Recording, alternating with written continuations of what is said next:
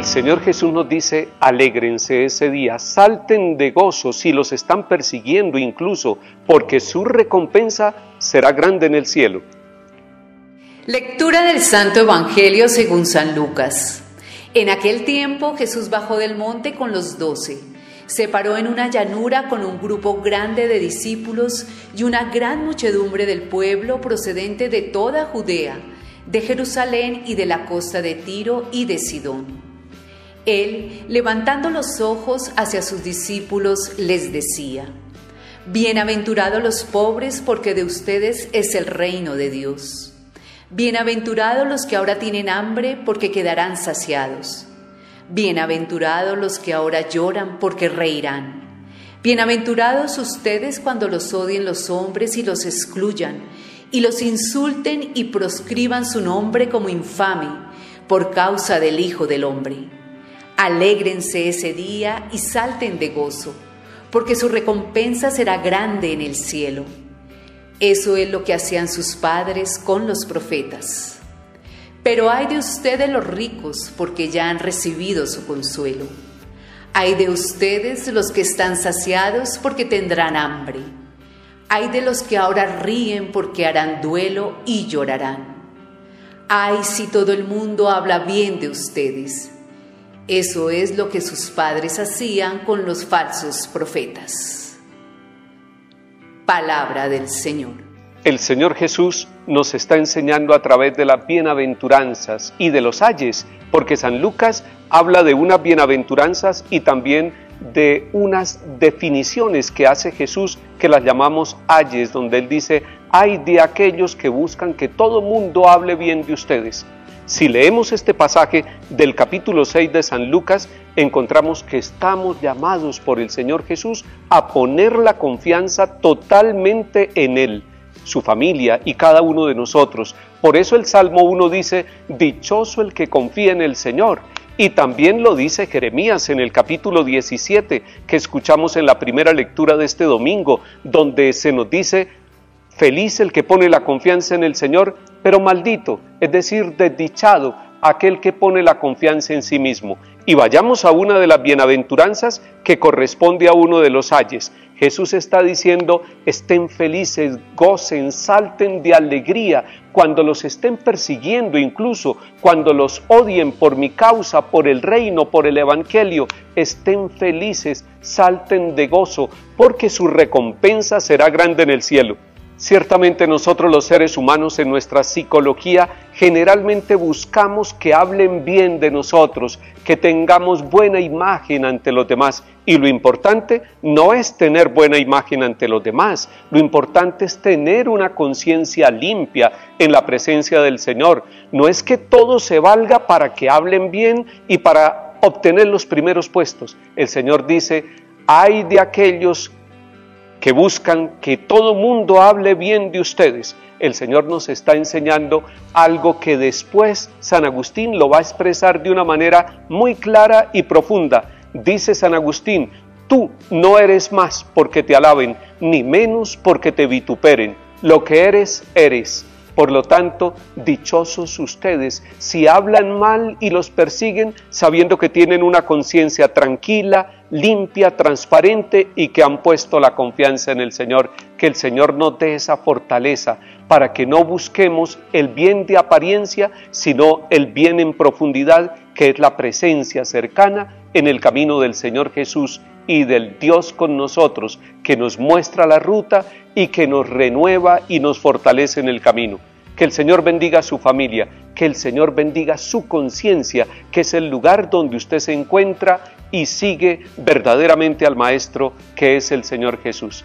Que el Señor bendiga a su familia en el nombre del Padre, y del Hijo, y del Espíritu Santo. Amén.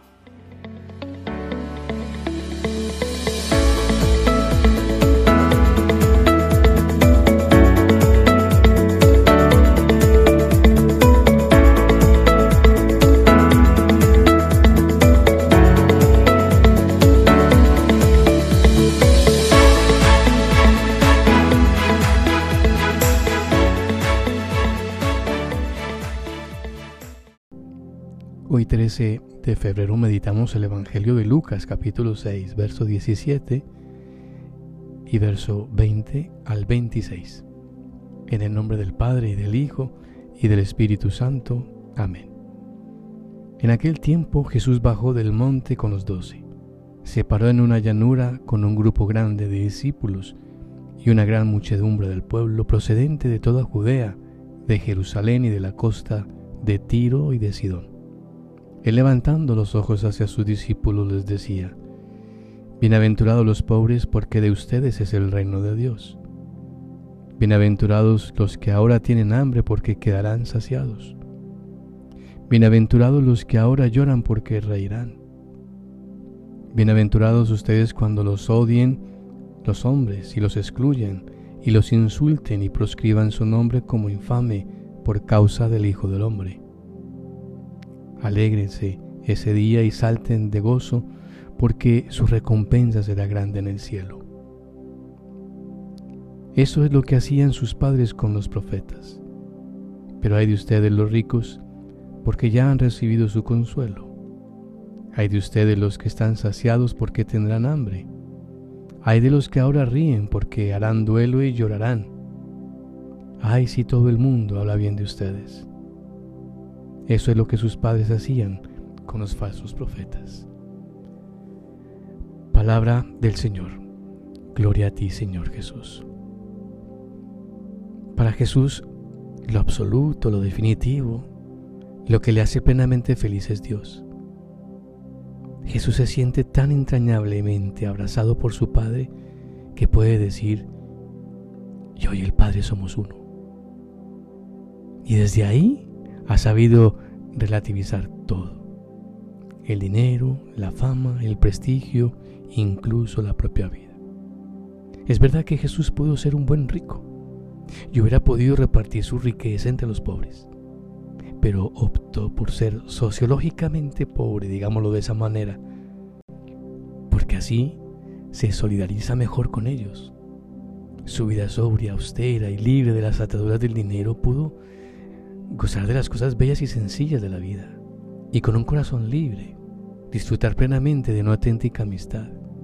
Ha visto a cada persona como un auténtico regalo del Padre. Precioso lo que Juan, el Evangelio de Juan nos dice en el capítulo 16, verso 6. Eran tuyos y tú me los diste. Y se ha dedicado en cuerpo y en alma a liberar las personas de tantas cosas que lo esclavizan.